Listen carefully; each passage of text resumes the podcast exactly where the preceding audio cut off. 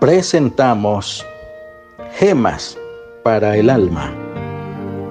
No os caséis con bebedores. Segunda parte. Sin saber por qué, me asusté grandemente y presintiendo que un gran peligro amenazaba a mis niñas, me lancé a la puerta de ese cuarto, pero la hallé cerrada. Golpeé y no recibí respuesta.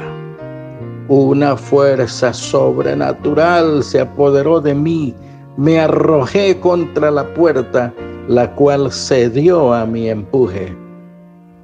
Pero qué espectáculo se presentó a mi vista. El delirium tremens, o sea, demencia del ebrio. ¿Sabéis lo que es eso, confiadas niñas? Dios os guarde que nunca lo sepáis. Mi esposo, con la mirada perturbada, estaba a la orilla de la cama con un gran cuchillo en su mano. ¡Echadlas de aquí! gritaba. Estas fieras espantosas que andan alrededor de mí. Y al paso que gritaba, sacudía el cuchillo en el aire. Sin considerar el peligro, me acerqué a la cama, pero allí dejó de latir mi corazón por un momento. Mis dos hijitas, mis queridas niñas, yacían en un charco de sangre asesinadas por su padre. Me quedé muda sin fijarme en el pobre demente que estaba a mi lado.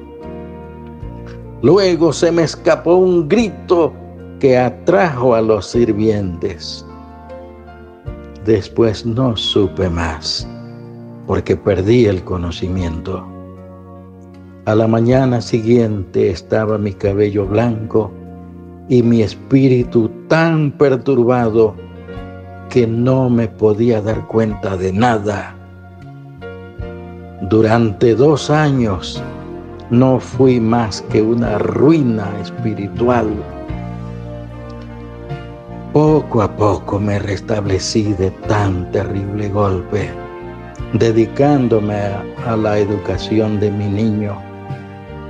Pero el pecado del Padre se transmitió al Hijo y hace seis meses que murió víctima también del maldito licor. Me quedé en mi hogar sola, como una criatura sobre quien descansa pesadamente la mano del Señor.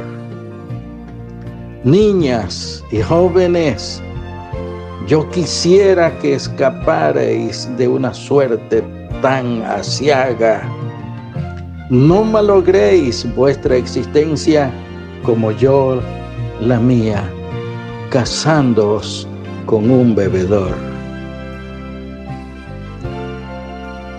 Oremos.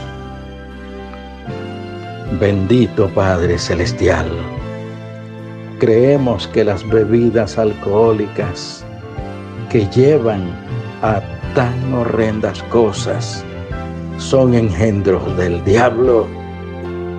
Concédenos tu ayuda santa para que nuestros familiares, amigos y conocidos sean librados de tan horrible vicio. En el nombre de Jesús lo rogamos todo. Amén.